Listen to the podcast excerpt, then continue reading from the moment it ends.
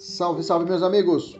Professor Cleber Pinho, vamos de direito administrativo hoje? Vamos lá, vamos para cima, vamos tratar de poderes da administração. Um ponto bem tranquilo, muito fácil e muito cobrado em prova, principalmente o chamado poder de polícia, né? Que muita gente confunde, que pensa que é o poder do policiamento ostensivo, por exemplo, da PM. Não é isso, ok? Vamos descobrir isso hoje na nossa aula. Já saúdo nossos alunos da mentoria, a todos os nossos alunos da mentoria. Um grande abraço e vamos para cima. Nossos alunos da, que estão assistindo pelo YouTube, pelo Spotify, ouvindo pelo Spotify, sejam todos bem-vindos. Se inscrevam no nosso canal, compartilhe, curta aí que isso nos ajuda bastante no nosso trabalho. Começando a nossa matéria hoje com uma questão e ao final da nossa aula de hoje nós temos que ser capazes de resolver essa questão. A questão começa assim: Ana, analise os itens e indique a única que está incorreta. Os atos de polícia que avultam o princípio da proporcionalidade revelam-se ilegais, sendo, portanto, passíveis de, anulação pelo Poder Judiciário. Letra B. A autoexecutoriedade e coercibilidade são atributos do poder de polícia. Letra C. Havendo omissão do órgão estadual na fiscalização, mesmo que outorgante da licença ambiental, o IBAMA pode exercer o seu poder de polícia administrativa de fiscalizar. Letra D. Dentre os chamados poderes da administração, aquele que pode ser qualificado como autônomo e originário em determinadas situações previstas na Constituição Federal é o poder regulamentar, que permite o exercício da função normativa do Poder Executivo com fundamento direto na própria Constituição Federal. E por fim, letra E, as guardas municipais não podem realizar a fiscalização de trânsito. Bom, quais os conceitos que precisamos dominar para poder resolver essa, essa presente questão? Temos que, temos que dominar realmente o poder de polícia de ponta a ponta, perceberam que as, as alternativas tratam muito do poder de polícia, seus atributos, a possibilidade de fiscalização ou não de um órgão entre outro, né? e cobrou um pouquinho também o poder regulamentar. Então vamos lá, vamos começar. Vamos falar uma parte introdutória na nossa matéria, vamos falar sobre a parte introdutória. Qual o sentido do, do termo poderes de, da administração? Você tem que saber é, qual que é esse sentido do poderes da administração. Vamos lá desde o princípio. Para que o Estado possa exercer as suas atribuições constitucionais, o nosso ordenamento jurídico atribui aos entes públicos detentores das, da responsabilidade de tutelar, de cuidar do interesse público e inclusive de sobrepô-lo sobre os individuais e confere ao Estado certas prerrogativas. Prerrogativas que aqui nós vamos chamar de poderes, que constituem, em verdade, é, é, obrigação imposta ao Estado de buscar a satisfação do interesse da coletividade. Então, na verdade, é uma faculdade, obrigação. O Estado ele tem, em verdade, esse poder, essa missão de buscar a, a satisfação do interesse da coletividade em detrimento, às vezes, do próprio indivíduo. É prevalecer o interesse da coletividade sobre o indivíduo. E ele vai exercer isso através de um poder, de poderes, que é essa ideia conceitual do poderes da administração. Então, nesse caso, a, a autoridade administrativa, é, não, não há, para a autoridade administrativa, uma faculdade de exercer ou não as faculdades, as ordens que lhe foi atribuídas pela Constituição. Se há a possibilidade de agir, ele deve entender como um dever administrativo. São poderes, deveres da administração. Então, na verdade, não deveriam chamar somente poderes da administração, e sim poderes, deveres da administração. Qual o, só qual o significado da expressão uso do poder na administração pública? Qual que é esse significado? Significa que é o seguinte, é o poder administrativo representando uma prerrogativa especial de direito público outorgada ao, ao agentes, aos agentes do Estado. Ou seja, a expressão uso do poder nada mais, nada menos que é a realização que é a realização, a exteriorização dessa prerrogativa que é dada especialmente aos órgãos de direito público, especialmente é, é, ao, ao, direito público em si, né? a administração pública para poder realizar essa vontade coletiva. Tá? Ok? Tem uma questãozinha agora de 2020 para os alunos da mentoria, tá? Resolvam ela para a gente poder evoluir na matéria. Quando a gente fala de uso de poder, a outra, a outra banda, o contrário, é o, o, o, o abuso do poder. Então, o que, que a gente pode entender por abuso de poder? E é muito cobrado em prova. Pode perceber que ó, nós temos aqui várias questões a respeito disso que tratam a respeito do abuso de poder. O abuso de poder ele é um gênero, tá? Em linhas miúdas, letras direto ao ponto, ele é um gênero que guarda duas espécies. Eu tenho o chamado desvio de poder e eu tenho chamado excesso de poder. O desvio de poder ocorre quando a gente, embora agindo dentro da sua competência, desvia a finalidade. É um desvio de finalidade. Nós já falamos sobre isso. Nós já falamos sobre isso lá no requisito dos atos administrativos. Pode dar uma olhada lá na aula 1 de atos administrativos. A gente trabalhou bem devagarzinho. Se você quiser dar uma olhada, pode olhar a respeito disso, ok? Então, exemplo de prova é batata. Prefeito de um município que tenha determinado a desapropriação da fazenda de seu adversário político, como forma de retaliação. Nesse caso, nós temos aqui o desvio de finalidade ou desvio de poder. Pode acrescentar no seu caderno. Poder ou finalidade. Ok? Veja, ele é competente. Competente para determinar a desapropriação, mas ele o fez, ele o fez desviando a sua a, a, a, é, a, competência. Ele desviou o que era para ser feito, que é a desapropriação, para poder criar novos, digamos assim, novos lares, novos, novas moradias. Ele utiliza isso aí como uma vingança política. Então, você viu essa, essa questão, você viu essa que, historinha, prefeito de um município, você, opa, opa, ele vai me cobrar desvio de finalidade, vai me perguntar se é o desvio de poder. Outra também que é muito comum em prova, veja, os dois têm exemplos comum em prova. O delegado, que é ou delegado ou qualquer chefe de determinada, digamos assim, órgão superior.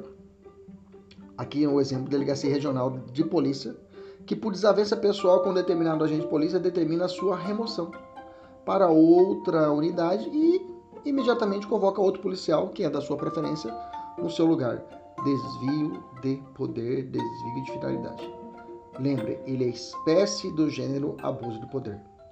Como eu disse, o abuso de poder tem duas vertentes, duas espécies. O desvio de poder, que eu acabei de falar para você, que é o mais é o campeão em prova. Você já grava aí os exemplos desse daqui, o desvio de poder e finalidade. O resto você vai por eliminação. O excesso de poder vai ficar configurado quando o agente público agir fora dos limites da sua competência. Aí é fácil, entendeu? O excesso de poder é fácil você enxergar isso.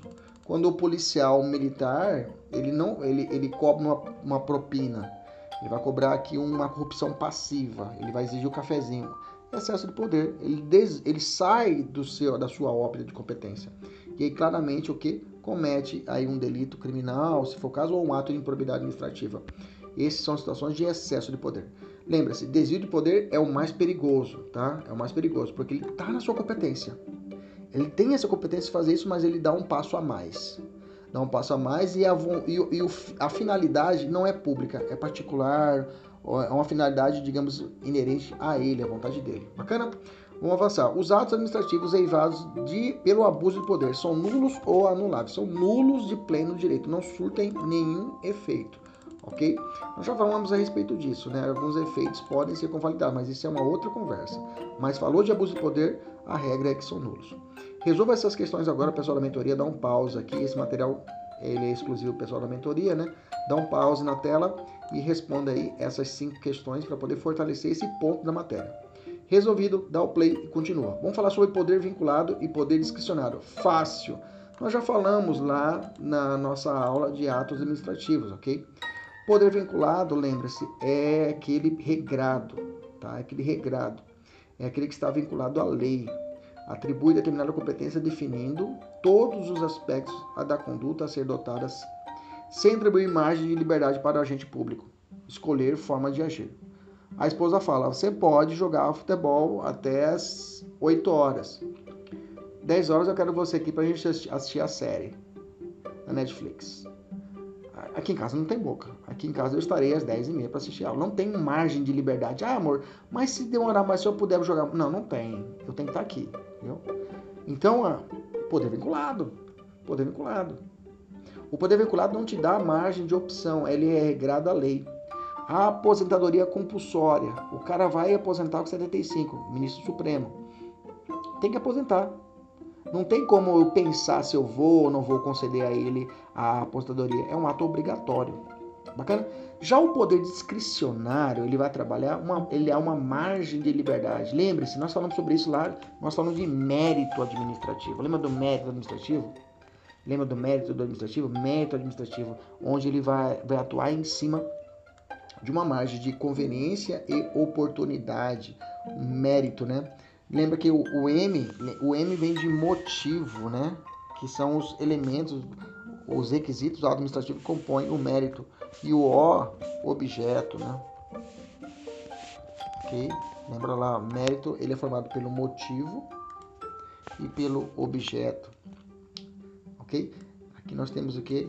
Aí de, outra maneira fica a competência, é, competência, forma, finalidade, motivo, objeto. São os requisitos dos atos administrativos, né? Ok? Então eu tenho o motivo e o objeto que, que eles se fundam o mérito administrativo, que é o poder discricionário. Lembra, poder discricionário ele não é a liberdade plena, tá?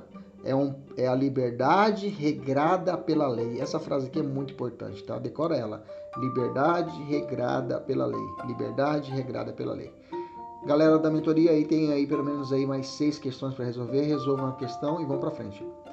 Cuidado, tá? Poder disciplinar é sempre vinculado, ok? O poder disciplinar é sempre é, é, será sempre vinculado, será sempre vinculado. A resposta é positiva, sim.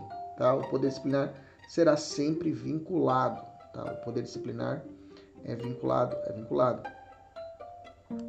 Caso a autoridade, resolva essa questão aqui do CESP, caso a autoridade administrativa assim, a administração tendo conhecimento de prática, do, prática por servidor, tenha de, de falta prática, de falta praticada pelo servidor, da servidor, tem necessariamente que instaurar o procedimento adequado para sua apuração.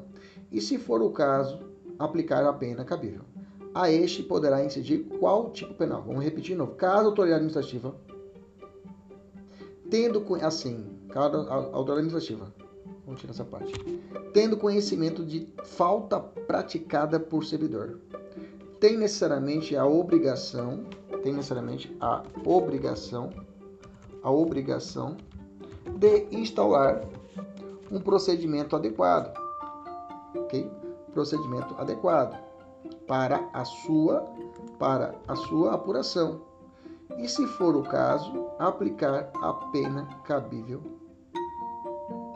OK? Aí cabível. Caso a autoridade não faça, caso a autoridade não o faça, a ela poderá ser aplicada qual crime? Qual crime? Resposta: condescendência criminosa, ok? A condescendência criminosa é uma dessas, quando o cara passa a mão na cabeça do servidor. Ele tem um dever e obrigação de realizar a punição ou ele tem a obrigação, ao menos, de comunicar ao superior hierárquico que assim o faça. Se, na, se ele não o fizer, eu tenho a possibilidade da chamada condescendência criminosa, ok? Beleza? Tranquilo? Vamos voltar aqui. Vamos lá. Vamos falar agora sobre poder hierárquico. O que, que fala do poder hierárquico? Qual o conceito de poder hierárquico? A gente não pode confundir os poderes, tá? Vamos falar sobre poder hierárquico, normativo, disciplinador e o poder de polícia. A gente não pode misturar um do outro. Vamos bem devagarzinho. Qual o conceito de poder hierárquico? Segundo Eli Lopes Meirelles, é o instrumento disponibilizado à administração para distribuir e escalonar as funções dos seus órgãos, ordenar e rever a atuação de seus agentes, estabelecendo a relação de subordinação entre os servidores do seu quadro de pessoal. Bacana. O poder hierárquico ele vai ter essa característica. Ele não é punitivo. O poder hierárquico é organização, pô. Chega lá, vai ter o superior, vai ter o subordinado vinculado a esse superior, vai ter o chefe do departamento, vai ter o, o, o, o, gerente, vai ter a, a figura do superior e vai ter os, os, subordinados. Então essa estrutura ela está atrelada ao poder hierárquico de subordinação. Interessante que o poder hierárquico ele antecede a possibilidade de punição. Por exemplo, poder hierárquico é a estrutura. Eu sou chefe, você é subordinado. Se você é indisciplinado comigo em uma situação, gera a possibilidade de chamado poder punitivo, ou melhor, poder disciplinador. Então, o hierárquico ele é ele antecede um futuro poder punitivo, digamos assim. Qual a diferença básica do poder hierárquico para os demais poderes? Ele não depende de prévia existência da lei. Isso aqui é importante. Verificação material. Ele não depende de prévia existência de lei, pois se presume pela estrutura naturalmente verticalizada da administração. Razão pela qual a autoridade hierárquica ela não precisa demonstrar a sua competência legal para obrigar um subordinado, por exemplo, a cumprir suas determinações sob pena, inclusive, de incorrer em falta funcional. É claro, salvo em situações de ordem manifestamente ilegais, aí tudo bem. Ok? Beleza? Então, o poder hierárquico, ele decorre da própria estrutura da administração, então não precisa existir uma lei. Há uma lógica para isso, ok? Se o cara é presidente da república, pô, o que ele falou, a água parou. O cara que está abaixo dele no executivo vai ter que obedecer. No âmbito estadual, a mesma coisa. Se o cara é secretário e eu sou subordinado ao secretário, eu tenho que obedecer, cara. Essa é a regra do jogo. Outra pergunta. Esse, esse poder, o hierárquico, é exercido dentro ou fora do âmbito dos órgãos integrantes? Cuidado, tá? Hierárquico é interno. Hierárquico é interno. Ele age dentro de uma entidade que estão situadas em uma posição de superioridade com relação a outro, que situa em posição de, de superioridade e outro de e ele subordinado a um outro, ele subordinado ao outro e assim sucessivamente. O que costuma se chamar de pirâmide ou escalonamento em plano vertical, ok? Então ele é interno. O poder hierárquico ele não reflete para fora da administração, ok? Quais são as principais características? Já falei, né? Ele é interno, é permanente, tá? Ele é permanente. Ele é um poder exercido pela administração central em relação aos órgãos públicos e consiste na atribuição de comando, chefia, direção, dentre outros, da estrutura própria administrativa. Não se aplica a particulares, ok? Por exemplo, é uma diferença do disciplinador que vamos ver agora. Tá? Não se aplica a particulares o hierárquico. É exercido de forma permanente, não é episódico, como o disciplinador é episódico Não aprender agora. O poder hierárquico não é exercido sobre órgãos consultivos e nem na função judicial. Cuidado, tá? Poder hierárquico não é exercido em órgão consultivo e nem na função judicial. Função do judiciário. O judiciário é independente. A função jurisdicional ela é independente, tá? Não pode o presidente da República interferir na decisão do Supremo, por exemplo. Ok? Beleza? E os órgãos consultivos, por exemplo eu tenho o Conselho da República. O Conselho da República é um órgão consultivo do presidente da República. Nesse caso, ele, ele não há hierarquia entre o presidente e o Conselho da República, porque é um órgão consultivo e não deliberativo. Não há hierarquia nos poderes legislativo e judiciário. Óbvio, cada um são independentes entre si. Ok? Beleza? Resolva as questões aí, galera da mentoria. Tem seis questões para você fazer e fortalecer. Vamos evoluir. Qual a diferença de subordinação hierárquica e supervisão ministerial? Bacana, nós estamos falando de hierarquia, nós estamos falando de escalonamento vertical, tá? Mas qual a diferença da subordinação hierárquica e supervisão ministerial? Olha só, a subordinação hierárquica admite todos os meios de controle do superior sobre o inferior. Admite inclusive a revisão dos atos administrativos. Professor, me dá um exemplo de subordinação hierárquica. A subordinação hierárquica, ela se prende dentro do próprio órgão. Lembra, aquela, lembra que nós estudamos desconcentração? Lá no começo da organização judiciária, lá na organização administrativa, desconcentração é quando existe a repartição interna das funções dentro de um próprio órgão. Descon, lembra o O de órgão, né? E existe a descentralização, que é a criação de entidades com vida própria para poder realizar atividades próprias da administração pública ou, se for o caso até, de exploração econômica, ok? Como as sociedades economistas e as empresas públicas. Bacana? Do órgão, existe controle, subordinação hierárquica dentro da própria estrutura, ou seja, o, o, ministro da economia, ele tem obediência a Bolsonaro, por exemplo? Sim. Então está dentro do escalonamento, está dentro da supervisão, da, da subordinação hierárquica, está dentro do que nós estamos falando. Agora, existe o poder, o controle de um órgão, digamos, o Ministério da Previdência Social, com, é, em, em, em, diante da autarquia chamada INSS. Existe a super, super, su, supervisão hierárquica, subordinação hierárquica dele para outro, digamos, do órgão chamado Ministério da, Economia, Ministério da Previdência e, e a, a autarquia denominada INSS, não há, tá? Não há. São órgãos distintos, são pessoas distintas. Nesse caso, o que pode ocorrer é a chamada supervisão ministerial, mas não subordinação hierárquica. O que eu quero dizer? Não existe hierarquia entre a administração direta e aqueles que compõem a administração indireta, ou seja, quais são, quais são as entidades da administração indireta. Você sabe de cabeça, eu tenho certeza que você sabe. Vai lá, autarquia, fundações, vai, fala. Sociedade economista, beleza. Empresas públicas, maravilha. Ah, consórcios, bacana, consórcio bacana. Agências executivas, boa, beleza. Tá ficando bom. Reguladoras, perfeito. Bem que essa tudo é autarquia, né? São autarquias especiais, mas bacana, fechou. Então, não há hierarquia entre esses órgãos da administração pública, o ministério, o presidente da república, para essas entidades. Eu sei que a gente já vê na televisão, ah, mas tem uma independência entre eles. Não há uma supervisão, uma subordinação hierárquica. Existe o que? Uma supervisão ministerial. Ok? A autonomia característica das eh, autarquias, fundações, empresas governamentais, repele qualquer subordinação de tais entidades perante a administração central. A supervisão, a super, o que é supervisão ministerial? Você também pode achar na prova supervisão ministerial ou controle ministerial. É o poder exercido pelos ministérios federais e pelas secretarias estaduais ou municipais sobre órgãos e entidades pertencentes à administração pública indireta. Assim, o órgão da administração central realiza somente controle finalístico sobre a atuação da fundação e demais entidades descentralizadas. Controle finalístico, isso. A supervisão ministerial ou esse controle ministerial, ele não revê, ele não faz revisão dos atos praticados pela entidade controlada, mas se restringe a fiscalizar o cumprimento da lei por parte das pessoas pertencentes à administração pública indireta. Então ele fica ali sondando.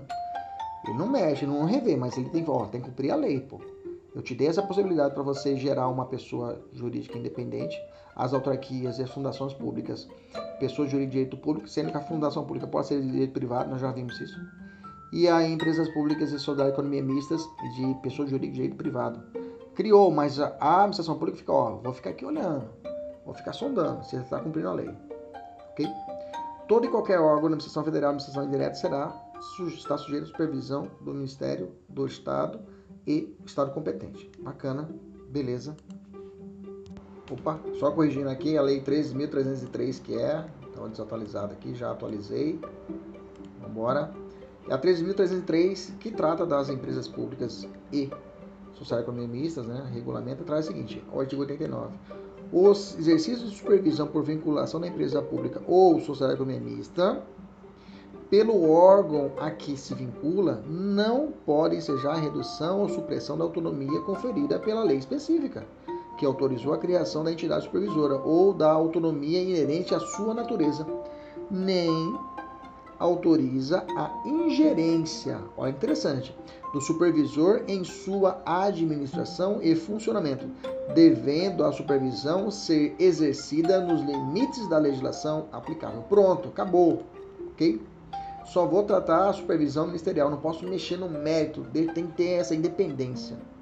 Diante da autonomia das entidades descentralizadas, as decisões por elas pedidas, em princípio, não se sujeitam a um recurso hierárquico dirigido ao ministro de Estado da respectiva pasta.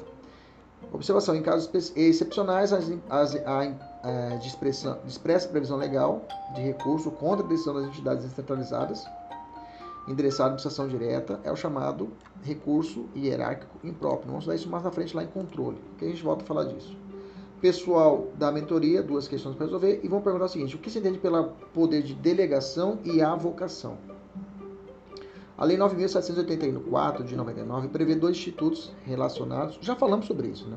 Já falamos sobre isso. Com o poder hierárquico, a delegação e a avocação. São institutos de sentidos opostos. A delegação, distribuição temporária. Delegação é passar para frente. Tá? A, a, competência representando o momento centrífugo, né? Movimento centrífugo. É legal esse nome. Movimento centrífugo. ok? Pode beneficiar agentes em órgãos públicos subordinados. É uma delegação vertical, vertical ou na ou não há autorização delegante. Ok? Que é chamada delegação horizontal. A vocação é, o, é a concentração da competência de maneira centrífuga, não centrípeta, ok? Centrif, maneira centrífuga também, onde só pode ser realizada em relação à competência de, de um subordinado. Assim, só existe a vocação vertical. vertical. Beleza? Tranquilo? Nós já vimos isso em atos administrativos, dá uma olhada lá. Hoje não estamos falando de poderes, então só está passando só para a gente poder relembrar. Bacana? Beleza? Deixa eu marcar aqui depois eu atualizar o material lá. Vamos avançar. Poder disciplinar. Poder disciplinar. O que é o conceito de poder disciplinar? Qual é o conceito de poder disciplinar? Qual o conceito de poder disciplinar? Vamos lá, vamos fazer perguntinha e resposta para a gente decorar. É o instrumento disponibilizado à administração pública para apurar infrações e aplicar penalidades aos servidores públicos e demais pessoas sujeitas à administração, à disciplina administrativa. Veja, aqui transcende. Aqui eu posso, diferente do hierárquico, eu posso transcender, eu posso punir o particular. Mas esse particular tem que estar diretamente atrelado à disciplina administrativa. Como assim, professor? Por exemplo, uma concessão pública, uma, uma concessionária pública. Um, eu sempre falo da Rota do Oeste, né, que temos aqui no pedaço. Ela é uma concessionária pública. Ela pode sofrer punição pelo poder disciplinar? A resposta é sim. A resposta é sim. Então pode atingir o particular? Sim. Então ele é externo? Sim. Aplica-se apenas aos servidores e pessoas vinculadas à administração pública. Isso é uma das características, né? Quais as características? Quais as principais características? Vamos interrogar as principais características do poder disciplinar. Aplicam-se, aplicam-se apenas aos servidores públicos e pessoas vinculadas à administração pública, como as contratadas, submetem ao poder disciplinar. Não se aplica ao cidadão. Grifa. Grifa. Cidadão aqui privado, individual. Isso é coisa de poder de polícia. O início é, é, o início do poder disciplinar é, é o fim do hierárquico, né? O início do poder disciplinar é o fim, do, ou seja, começou, peraí, acho que trocado isso aí. O início do poder, o início do poder disciplinar é o hierárquico. O início do poder disciplinar é o hierárquico, ok? Por quê? Começou com o hierárquico, ele estruturou e aí gerou a punição com o poder disciplinar. Se um su superior hierárquico fiscalizando o cumprimento de uma ordem verifica o cometimento de uma transgressão administrativa que é justamente o descumprimento de sua ordem, estará exercendo seu poder hierárquico. Todavia, quando determinar a abertura de processo administrativo para apurar a responsabilidade pela desobediência do seu comando, exercerá o seu poder o seu poder disciplinar, sendo esta linha tênue que separa o poder hierárquico e disciplinar, comumente questionado em concurso. Ok? Como eu falei para vocês. Então, o, o, o, o, o, o poder hierárquico é, antecede ao poder disciplinar. Ok? É, como eu falei, uma diferença clássica entre o hierárquico e o disciplinar é que o disciplinar ele é episódico, grifa também, cai em prova, tá? Ele é episódico. Por que ele é episódico? Ele é episódico porque ele não está constantemente presente. Ele, se fa... ele, ele é latente, está ali, quietinho. Aí quando ele é utilizado, ele aparece, digamos assim. Então por isso que ele é pontual, episódico. Ele é discricionário, tá? Pois a administração pode, com certo limite de liberdade, punir, qual, escolher qual a punição a ser aplicada. Então, ele é discricionário por isso. Ele possibilita a administração escolher a punição. Mas, cuidado, tanto a penalidade como o dever de punir ao constatar a infração administrativa são discricionários, ou seja, penalidade, escolher qual penalidade é uma coisa. Agora, a, a obrigação de punir o sujeito, esse é vinculado. O que eu quero dizer para você? A administração pública viu a situação ilícita. Ah, não. Vamos exercer o poder disciplinar. Ele é discricionário, então não vamos nem começar a punir esse sujeito porque já vamos dispensar. Não. Não. Se diante do fato, o dever de punir, ele é vinculado o dever de punir é vinculado. Agora, a penalidade a ser aplicada, esse é discricionário. Qual punição eu vou dar? Advertência? Suspensão? Inclusive lá o 8.112 traz uma lista, né? O artigo 57 tá, tem, tem seis penalidades diferentes. Eu tenho advertência, suspensão, demissão, cassação da aposentadoria, disponibilidade, destituição de cargo, destituição de função comissionada. Essas são penalidades. Isso aí ele tem a discricionalidade de escolher. Agora, a obrigação de correr atrás e punir, esse é vinculado. Beleza? A aplicação de qualquer penalidade exige a instauração de, de um PAD, de um processo administrativo? Sim, tá? Sim, é necessário. É necessário constituir advogado? Não, mas existe um processo administrativo que você tem que contratar advogado. Qual é? o processo para apurar falta grave no âmbito da execução penal. Beleza? O que se entende por verdade sabida? Já vi em prova isso, eu tudo, tudo aqui normalmente quando eu coloco aqui é questão de prova que apareceu, eu falei, não, deixa eu colocar lá. Verdade sabida era a era, não é mais, a possibilidade da aplicação pela autoridade competente de penalidades disciplinares sem PAD, sem processo administrativo na hipótese de notoriedade dos fatos imputados ao agente público. A doutrina majoritária estabelecia que a verdade sabida, dita, né, dita que a verdade sabida é inconstitucional por violar a necessidade de processo administrativo para a aplicação da polimidade, devido ao processo legal e outros mais, ok? Beleza? Tranquilo? Então, verdade sabida, ela é considerada inconstitucional. Bacana? Era, não é mais. Cuidado com ela beleza? Vamos tratar agora do poder regulamentar.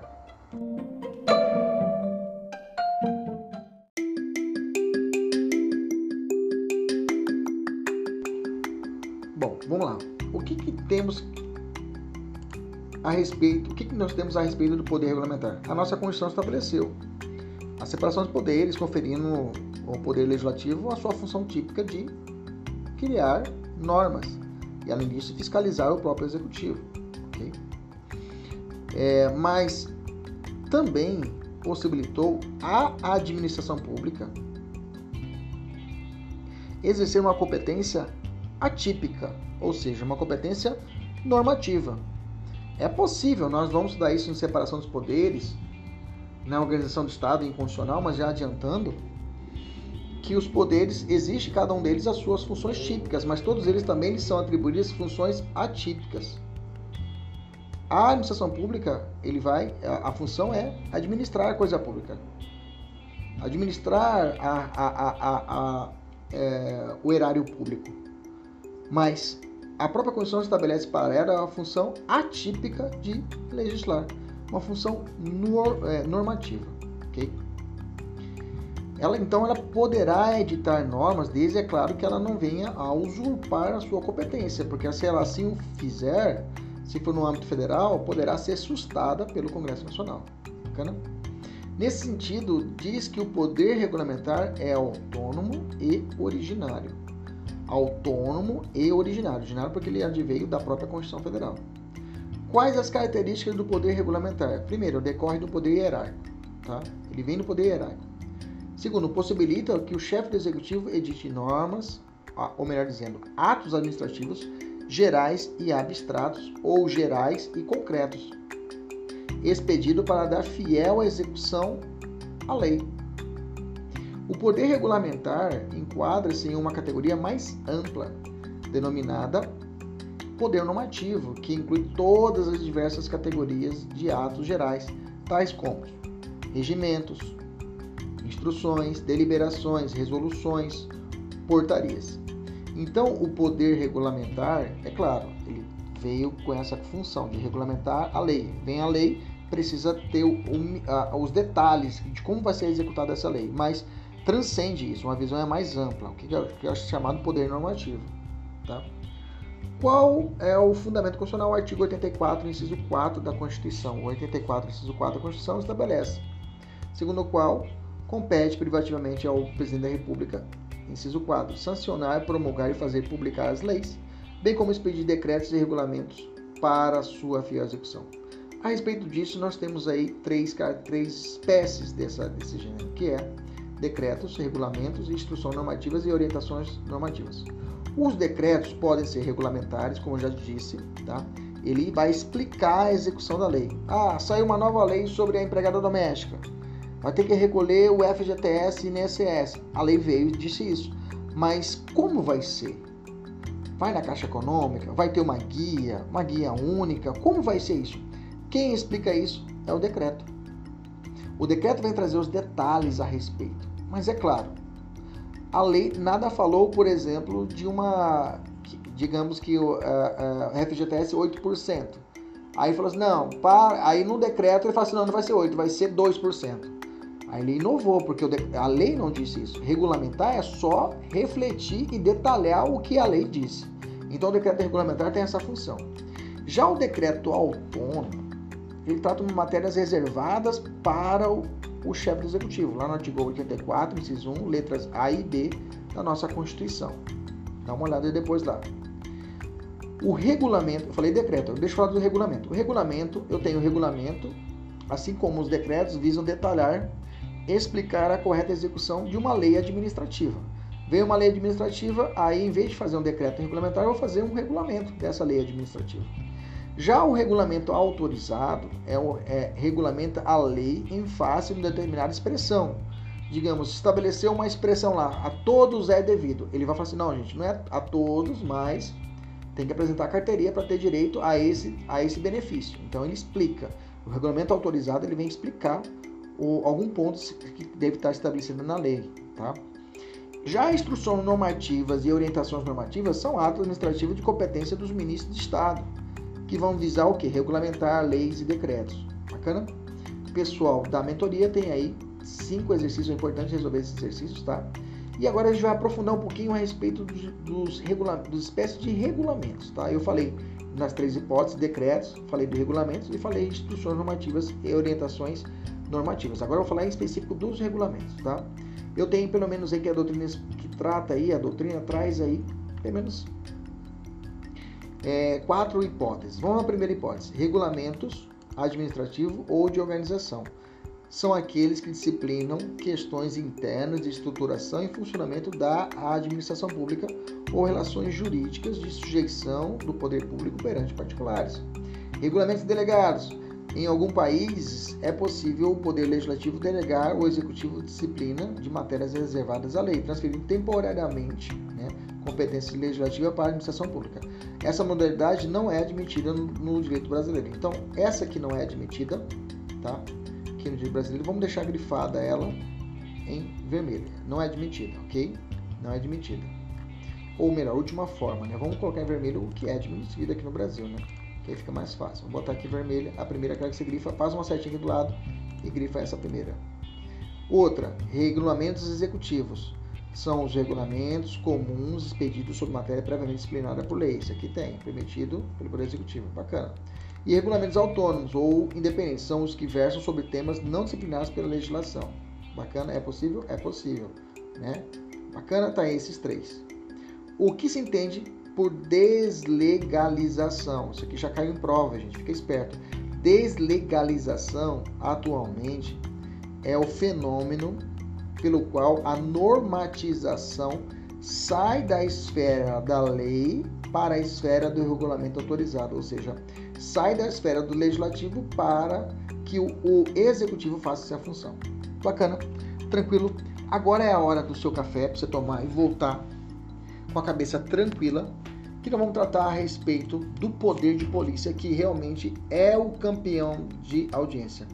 Se eu pudesse, professor, se eu pudesse dar uma matéria desse tudo que está falando hoje, qual que você daria exclusivo? Só o poder de polícia. Tá? De tudo que eu falei, eu falei em situações que são possíveis que caia, mas poder de polícia é uma certeza. É uma certeza, como eu tenho, que você vai ser aprovado tá? no seu concurso público. Tá? E você vai me chamar para tomar um café, não, para churrasco da sua posse. Bacana? Eu tenho certeza disso. Vamos fechar o poder de polícia agora. Vem comigo. Poder de polícia, vamos regaçar. Existem dois, dois conceitos. Tem uma visão lato senso, uma visão estrito senso. A visão lato senso, poder de polícia, é compreendido como a faculdade conferida, faculdade, eu vou grifar, conferida ao Estado para restringir o exercício de um direito individual. Veja, restringir o exercício de um direito individual. Em face, ou seja, em detrimento, contra o que? Há um potencial ou real benefício decorrente dessa restrição para a sociedade. Então, eu vou ferrar com o sujeito para que exista um benefício da sociedade. Eu estou exagerando, mas vou te explicar o que, que significa isso e possui como fundamento o princípio da supremacia do interesse público sobre o privado. Eu disse ferrar no sentido que o cara vai se lascar. Porque o interesse público vai sobrepor ao interesse privado. Às vezes, o direito, às vezes não, o poder de polícia ele limita, ele, esse daqui é externo. Esse daqui, por exemplo, se você não tiver autorização para poder ter uma banquinha de camelô, digamos assim, dentro de locais determinados, você não pode aqui em Cuiabá vender na rua. Se você. Ah, mas esse é um exercício do meu direito constitucional à iniciativa privada. O, o, o, o, o administrador municipal vai dizer, cara, você está certíssimo, realmente é um direito individual seu, a liberdade do seu trabalho. Mas, em detrimento à sociedade, em detrimento às situações de segurança pública, em detrimento às situações de, digamos, de poluição visual. Já vi fundamentos administrativos disso, poluição visual. Né? Você vê aquela rua cheia de camelô, cheio de pessoas vendendo na frente. Assim. Hoje a gente vê isso, já voltou a aparecer isso aqui em Cuiabá, principalmente com muitos, com muitos refugiados que estão fazendo esse papel. Né? Então eu tenho aqui, eles podem perder o famoso rapa, né? Vem, leva tudo e pode perder, pode perder. A gente vê muito isso em São Paulo também. Já o poder de polícia estrito senso é aquele conferido pela lei para a administração pública fiscalizar e dar cumprimento às restrições individuais, ok? Impostas pelo direito. Conforme destaca o Celso Antônio Madeira de Mello, o poder de polícia, via de regra, impõe uma obrigação negativa ao administrativo ao administrado, ou seja, uma obrigação de não fazer, não faça, visando propiciar um determinado benefício para como ele tiver. Professor, bem parecido, bem parecido. Bem parecido os dois. Ok? Beleza? Aqui vai trazer uma ideia de fiscalização. E aqui dá uma ideia de restrição. Aqui também tem uma ideia de restrição, né? Beleza? Você entendeu então a ideia sacada do poder de polícia? Às vezes não cai a classificação para você distinguir uma de outra, mas é que você entende o sentido. Quais são então as duas? Se eu filtrar esses dois conceitos, quais são o que, que sobra? Se eu espremer, sai dois conceitos: a prestação de serviço público à comunidade, à coletividade, porque eu busco o interesse coletivo, e outra é a limitação ao exercício do direito individual. E aí nós temos a chamada polícia administrativa. Nós passamos, estamos passando, graças a Deus já está bem melhor do que estava, por algumas situações em que era limitada a abertura do comércio. Ainda está sendo, mas já está bem melhor do que era na época do Covid. Então, muitos municípios determinaram o chamado lockdown, alguns determinaram o toque de recolher. Se o sujeito não cumpria isso, ele ia sofrer a ação estatal da polícia administrativa. Não é a polícia, a polícia. A polícia administrativa é o poder inerente da, do, do, do digamos, de um fiscal. Chega lá, minha senhora, só excedeu o horário. Tem um monte de gente aqui sem máscara, então eu vou multar a senhora. Pronto. Isso é o exercício. De novo, voltou, minha senhora, estou pela segunda vez, vou fechar o seu estabelecimento, vou lacrar o seu. Isso é polícia administrativa. Então você viu na questão, você viu na é batata, você olhou para a questão, a questão narrou esse fato para você, inclusive tem vários exercícios para você fazer. Você vai perceber que realmente a questão te dá essa questão, te dá uma situação. Acho que a questão do poder polícia sempre sempre no, o examinador adora brincar e coloca uma, uma, uma questão casuística, né? O CESP faz muito isso também. Questão casuística, o que é um probleminha para você resolver. O, a FGV adora fazer isso. Ok? Então vamos continuar. Então, a atividade que limita direitos individuais, o que, que é isso? Sim, a, ela, é, ela limita direitos individuais. Ela limita direitos individuais. Se você não tiver carteira de motorista habilitado para dirigir um carro, você não pode. Vou tomar seu, vai tomar sua carteira, você vai tomar multa. Ok? Existirá uma punição para isso. Qual a diferença básica do poder disciplinar e do poder de polícia? Porque os dois dá porrada, né, professor? É, os dois dá porrada. Só que o poder disciplinar, ele é interno. Ele só vai mexer com, a, com o servidor público, administração pública, ou um terceiro que presta serviço público, uma concessionária. O resto é tudo interno. Ok? E o poder polícia? Esse é externo. Qual a diferença da polícia administrativa e a polícia judiciária? A polícia judiciária ela foi feita para reprimir e investigar crimes, tá? ilícitos penais. E já a polícia administrativa, ela se prende à ideia de limitação dos direitos individuais,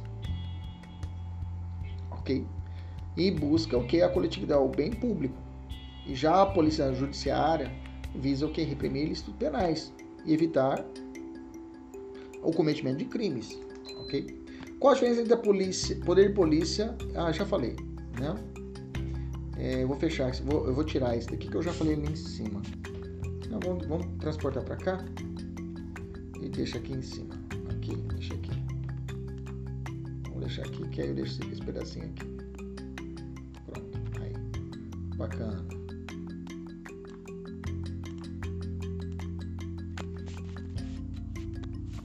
Vamos descer, vamos continuar.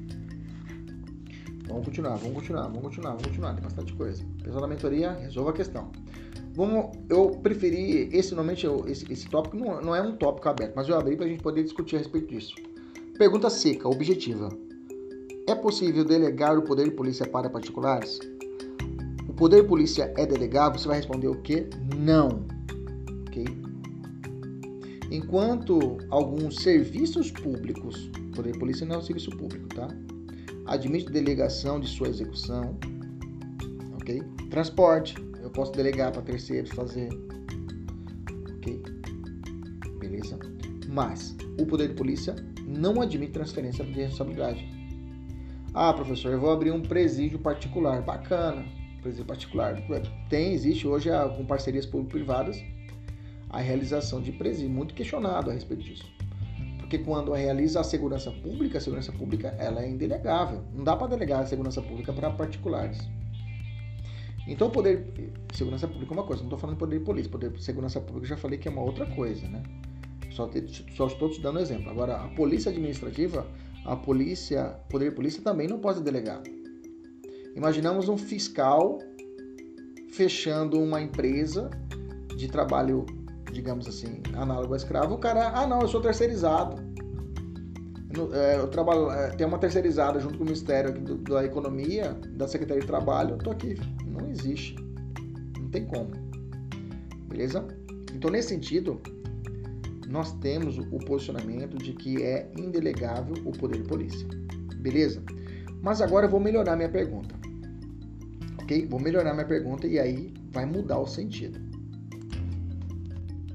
A pergunta é a seguinte: é possível a delegação de atividades acessórias ao poder de polícia?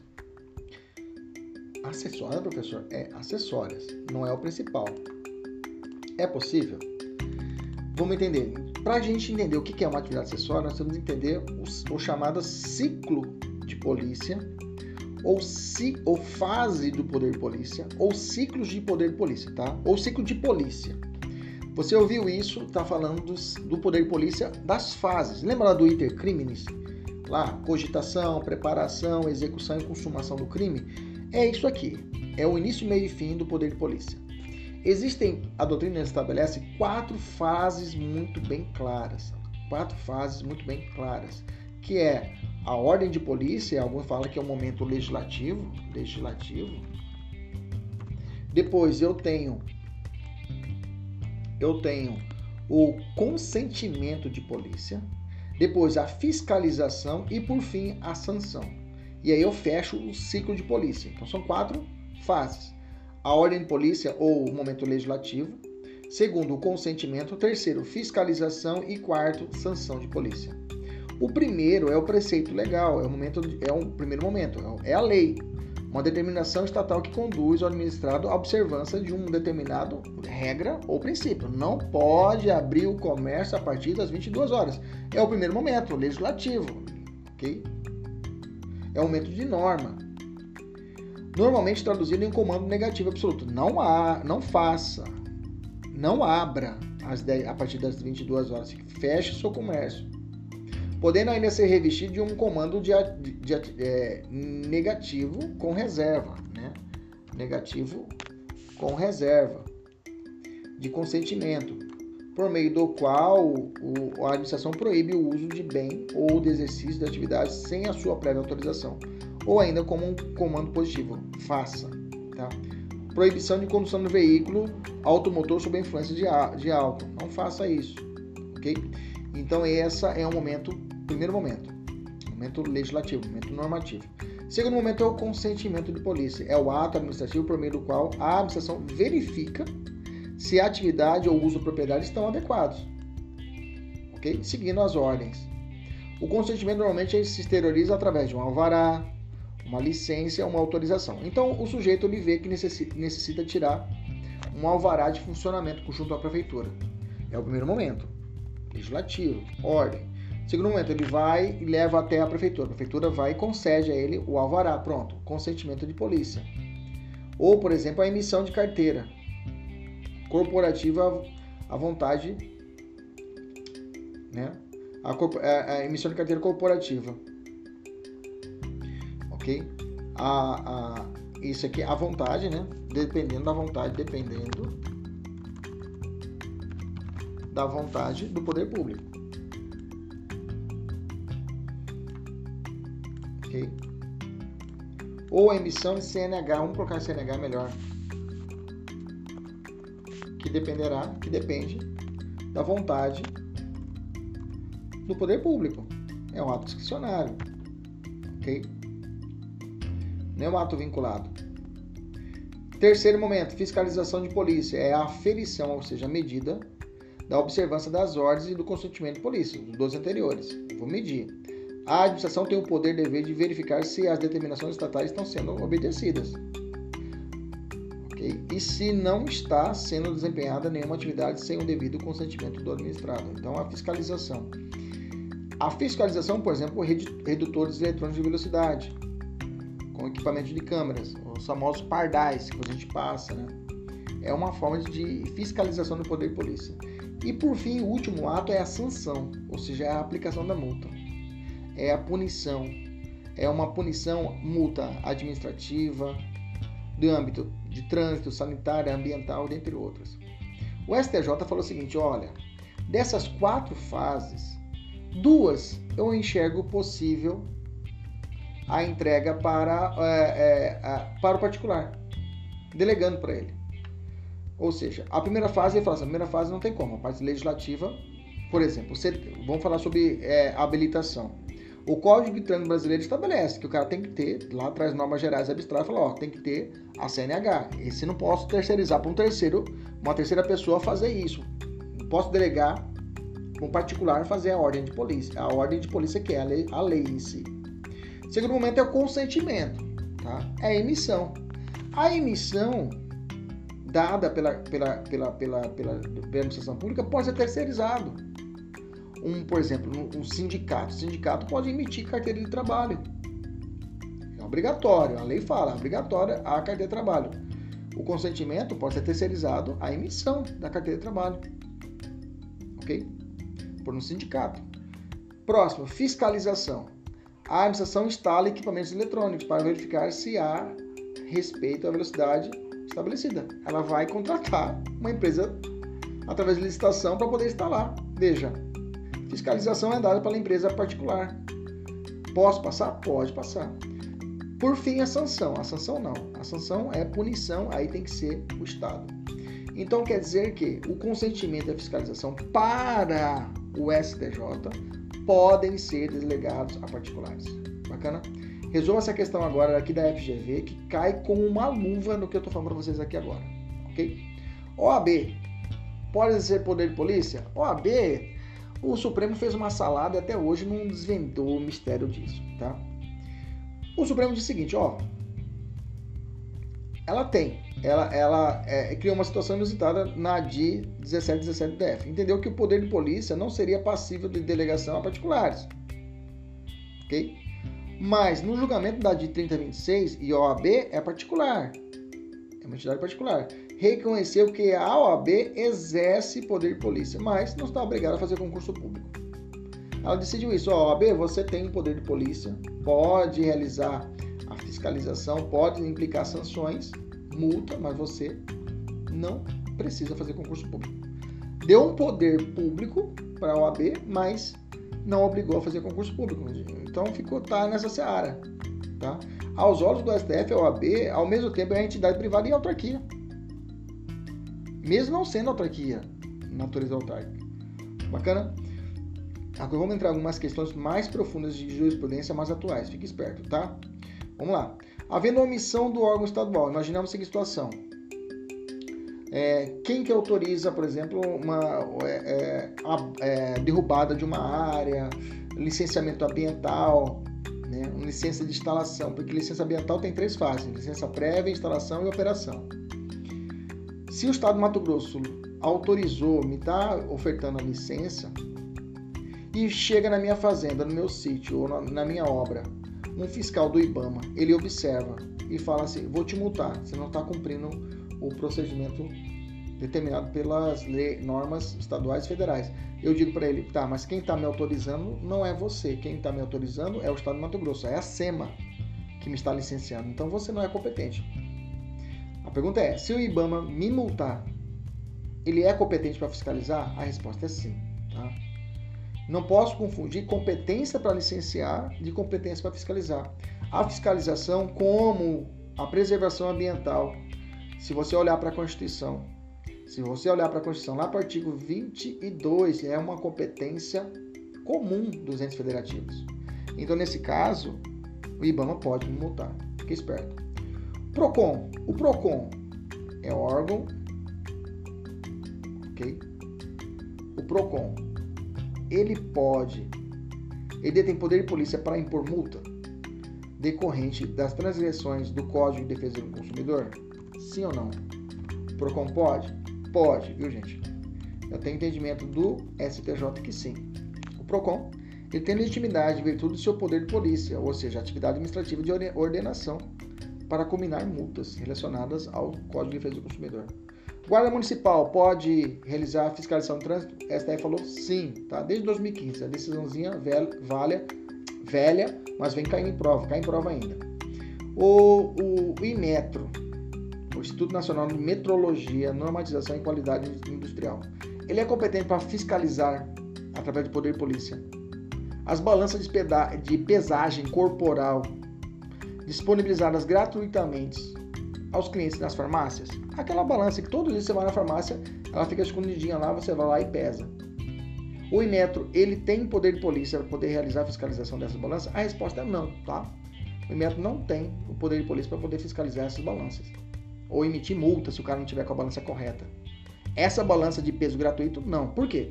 Elas, elas não se revelam essenciais para o desenvolvimento da atividade fim desse ramo comercial, que é a venda de, venda de medicamentos. Elas são postas à disposição da clientela, de forma graciosa. vale dizer, não tem nenhum gasto, nenhuma cobrança por isso. Então, não é obrigação, não é competência do IMETRE fazer o que? A fiscalização dessas balanças, ok? Vamos falar sobre atributos do poder de polícia. Fechamos delegação, vamos falar de atributos. Quais são os três atributos? Discricionalidade, coercibilidade, também chamado de imperatividade para alguns, tá? E autoexecutoriedade, ok? Discricionalidade, coercibilidade ou imperatividade e autoexecutoriedade. Bacana? Discricionalidade. Qual o sentido do atributo da discricionalidade para o exercício do poder de polícia? Ele é exercido, como eu disse, discricionariamente. Lembra lá que nós falamos do poder punitivo, nós falamos disciplinador, nós falamos lá que lá existe a, a discricionariedade na punição a ser aplicada, essa mesma vertente a gente vê aqui, tá? Então, a, o, o, administração ela vai valorar qual o melhor momento de exercer e qual é a sanção mais adequada, no caso concreto, tá? Dentre todas as que estão elencadas na lei, então ele vai analisar e vai aplicar aquela mais sensata. Eu vou te dar um exemplo de poder de polícia discricionária. Autorização de porte de arma de fogo. A porte de arma de fogo, ela é ela é um poder discricionário, poder de polícia discricionário. Ele vai conceder ou não vai conceder. Ele vai achar mais adequado o momento correto de realizar o que é a concessão. Não é obrigado, não é vinculado. Existe alguma exceção ao poder de poder de polícia? Existe alguma exceção onde o poder de polícia será vinculado? Sim, licença para dirigir, tá? É, para exercer determinada profissão. Se o cara ele vai exercer determinada profissão e ele necessita da licença de dirigir e ele tem todos os requisitos, aí é um poder de polícia vinculado, tem que ofertar para o cara. Bacana? Mas tem posicionamento doutrinário, que a regra é a discricionariedade. É possível a manutenção de quiosques entre eles instalados sobre calçadas sem a regular aprovação estatal? Não, né, gente? Não precisa nem o Supremo decidir isso agora em março de 2020, tá? Mas não precisa, tá?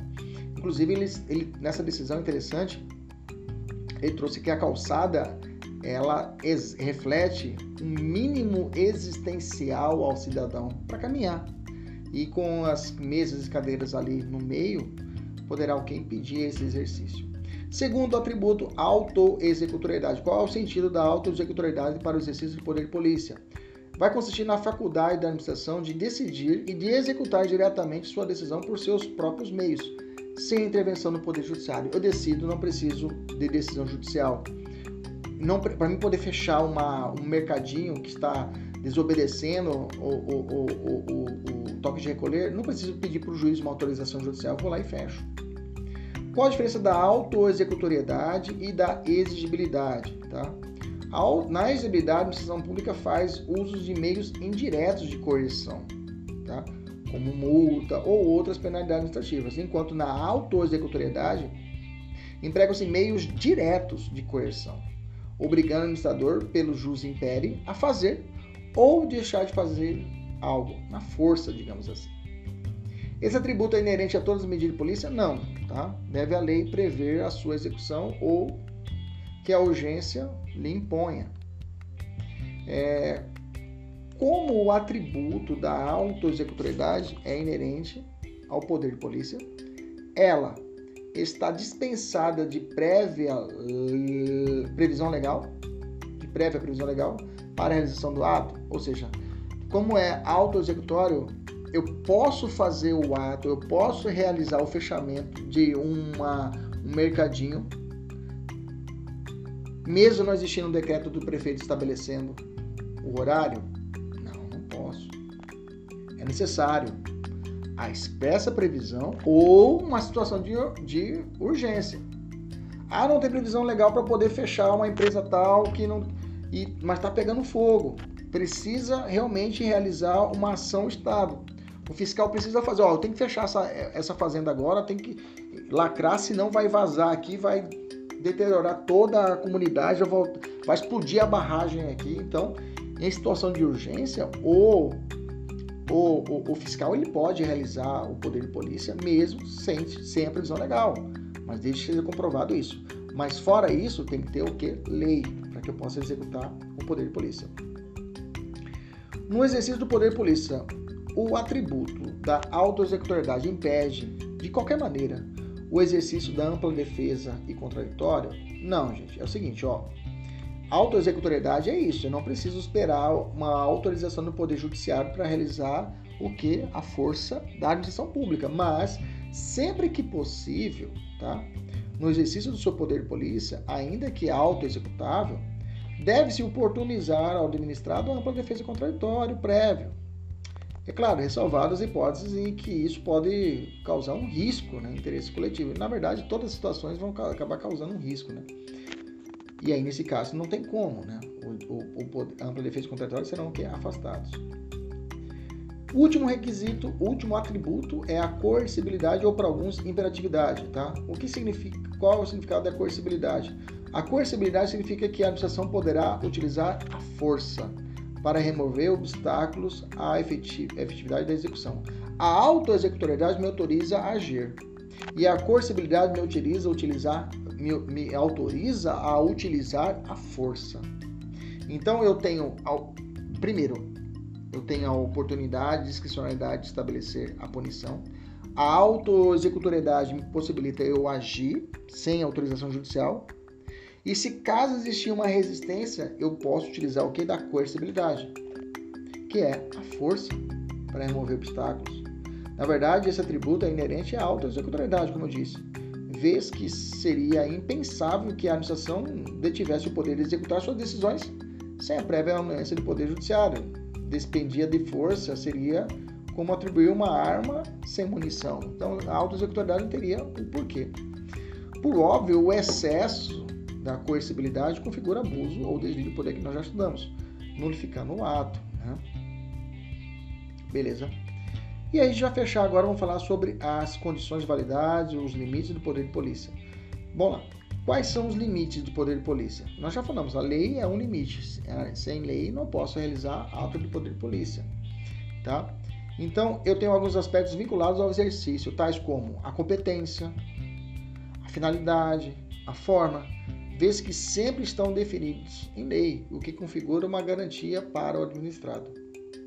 Vou te perguntar: é correto afirmar que o Estado só poderá limitar o exercício de direitos individuais quando esse está, entrar em conflitos com o interesse coletivo? Restringir-se a restringir-se à resolução desse conflito? Sim, isso mesmo. Eu só posso limitar para esses direitos individuais que estejam entrando em conflito com o interesse coletivo. Se assim não for, não há o que falar em poder de polícia. Isso é um limitador. Te pergunto, é outro limitador do poder de polícia, a prescrição do direito à administração em aplicar punição em descumprimento de de, de determinações estatais. É um limite ao poder de polícia? Se sim, qual o prazo dessa prescrição? Bom, a primeira resposta é sim. A prescrição ela é um limite ao exercício do poder de polícia, um limite temporal se o Estado ficar inerte e não realizar o seu, seu direito de punir, o direito de punição administrativa, o direito de exercer o poder de polícia no prazo de cinco anos, quem determina isso é a Lei 9.873 de 99, eu tenho o que? A prescrição e, e, com certeza isso será um limite. Professor, deixa eu perguntar, mas a partir de quando conta esse prazo de cinco anos? A partir da prática do ato. Salvo nas situações de infração permanente ou continuada, é, é penal? Não do qual são exemplos obras executadas, por exemplo, em desacordo com as restrições impostas pela prefeitura. O cara está fazendo, está fazendo, o, a, a, a, condição está acontecendo, a infração administrativa está se repetindo no dia e noite. ok? A partir do momento que a administração ir lá sancionar, fechar, restringir essa ação, parou, cessou essa atividade permanente, daí em diante começa a contar o prazo prescricional de cinco anos. O Poder Judiciário pode adentrar no mérito do valor cobrado pelas multas aplicadas pela administração sob o prisma do princípio da proporcionalidade? Bom, olha, estabeleceu uma multa de um milhão. O, o judiciário pode entrar, meter o dedo e falar assim, não, não é um milhão, eu quero que você coloque 500. A administração pública está muito alta, baixa para 500. Olha, o STJ entende que não cabe, visto que não cabe ao judiciário substituir a função do administrador. Se ele colocou aquela multa é porque ele entende ser correta, beleza? Vamos falar a respeito de súmulas que estabelecem dentro do poder polícia que são importantes. Súmula vinculante 38 do STF, pode anotar. Súmula vinculante 38. para quem não está tá ouvindo o nosso podcast. Súmula vinculante 49 e a súmula 397, é a chamada persuasiva do STF, tá? As súmulas que não são vinculantes, alguns doutrinadores chamam de súmulas persuasivas, ok? Ou súmula mesmo, súmula, súmula comum. Súmula vinculante 38 fala assim: é competente o município para fixar o horário de funcionamento de estabelecimento comercial. Então, o município é competente. Súmula vinculante 49. Agora, aqui é interessante que no 38 fala assim: é competente o município para fixar o horário de funcionamento. Mas o município não pode impedir a instalação de estabelecimentos comerciais em, do mesmo ramo em determinada área. Por exemplo, aqui, no, aqui em Cuiabá, essa é a súmula vinculante 49. Aqui em Cuiabá tem uma rua chamada Cândido Mariano. Né? Cândido Mariano da Silva Rondon, né? Cândido Mariano, nosso Marechal Rondon. E é nessa Cândido Mariano é uma rua que só tem ótica. Imaginamos que o prefeito da cidade fala assim: olha, não quero mais ótica aqui, vai ter que ficar ótica em outro local da cidade. Pode? Não pode. Tá? Ofende a livre concorrência. E a última, a súmula 397, fala: o poder de polícia da Câmara dos Deputados e do Senado Federal, em caso de crime cometido nas suas dependências, compreende, consoante o regimento, a prisão em flagrante do acusado e a realização de inquérito. Até que estão aí a, a iminência de sair um concurso para a polícia do Senado. Né? Súmula do STJ, súmula 19, né? Hoje até saiu de tal, né? Estou lembrado se já saiu, ou se já saiu, ou se está para sair, mas é isso aí. Súmula 19. Não, não saiu edital ainda. Hoje é dia 13 de setembro, não saiu ainda. Súmula 19. A fixação do horário bancário para atendimento ao público é da competência da União. Súmula 312 do STJ. Não, não, não existe súmula vinculante do STF, tá, gente? É do STJ. Tá? No processo administrativo para a imposição de multa de trânsito são necessárias notificações da autuação e da aplicação da pena decorrente da infração. Súmula 467 fala: prescreve em cinco anos o contrato do término do processo administrativo a pretensão da administração pública de promover a execução de, da multa por infração ambiental. Nós tínhamos falado isso lá em cima. E aí a gente nós falamos dos quatro principais, mas uma doutrina vai falar que existe também o poder de autotutela, tá? Que nós já vimos isso lá em princípios, lá no começo da nossa matéria de administrativo, mas não custa colocarmos aqui que eu vi em algumas questões quando eu estava montando o material, eu falei, não, deixa eu lembrar do poder de autotutela. O que é o poder de autotutela? É o poder ah, que tem a, o administrativo, o poder administrativo dado à administração para proceder à revisão dos seus atos correspondentes à autotutela, a partir do qual é possível a, ocorrer a revogação, a anulação e a convalidação de atos administrativos. Então, o poder de autotutela não é poder de tutela, Poder de tutela, lembra do poder disciplinar? Lembra? Poder disciplinar? Que eu, eu vou punir internamente e aqueles que fazem parte da administração pública, aqueles entes, tipo uma concessionária pública, o poder de tutela é isso. O poder de tutela é quando a administração olha para o concessionário e pune ele e fiscaliza ele, é poder de tutela. Agora, poder de autotutela é essa função autofágica da própria administração pública olhar para dentro e falar: ó, tá tudo errado, vamos corrigir. Qual a sede legal da autotutela administrativa? Eu tenho o artigo 53 da 9784 de 99, que diz: a administração deve anular seus próprios atos quando derivados de vício de ilegalidade e pode revogá-los por motivo de conveniência ou oportunidade respeitado o direito adquirido. Isso reflete a súmula 473 do STF e a súmula 346 da, é, do, também do STF, ok? Beleza? Deixa eu, deixa eu ler a súmula 473. A administração pode anular seus próprios atos quando derivados de vício que os tornam ilegais, porque deles não se originam direito, ok? Ou revogá-los por motivo de conveniência ou oportunidade, respeitados os direitos adquiridos e ressalvados em todos os casos a apreciação judicial. Súmula 346 fala assim: a administração pública pode declarar a nulidade dos seus próprios atos. Beleza? Vamos responder a questão inicial? A questão inicial, nós começamos a aula falando assim: analise os itens e indique a única incorreta. Os atos de polícia que avultam, ou seja, que excedam o princípio da proporcionalidade, revelam-se ilegais, sendo, portanto, passíveis de anulação pelo Poder Judiciário. Certo? O Poder Judiciário ele tem esse poder quando, quando existe um vício de legalidade, ele pode agir. Tá? Se for um vício de conveniência e oportunidade, ou seja, um vício que é vinculado ao motivo ou conveniência, aí ele não mexe. Ele só vai mexer no mérito administrativo e não mexe. Ele vai mexer em legalidade, ok? Então tá certa a primeira questão, a letra A tá certa. Eu quero a incorreta. Letra B. A auto-executoriedade e coercibilidade são atributos do poder de polícia. Perfeito, perfeito. Faltou só a discricionalidade. Letra C. Havendo omissão do órgão estadual na fiscalização, mesmo que otorgante na, na licença ambiental ou IBAMA pode exercer o seu poder de polícia administrativa de fiscalizar. Perfeito, inclusive emitir multa. Letra D. Dentre os chamados poderes, poderes da administração, aquele que pode ser qualificado como autônomo e originário em determinadas situações previstas na Constituição é o poder regulamentar, que permite o exercício da função normativa do Poder Executivo com um fundamento direto na própria Constituição. Perfeito. Por fim, as guardas municipais não podem, não, podem realizar fiscalização de trânsito. Os alunos da mentoria agora têm questões para resolver no final da nossa meta. Os nossos amigos do YouTube e do Spotify, um abraço e até a próxima, se Deus quiser e Ele sempre quer. Tchau, tchau.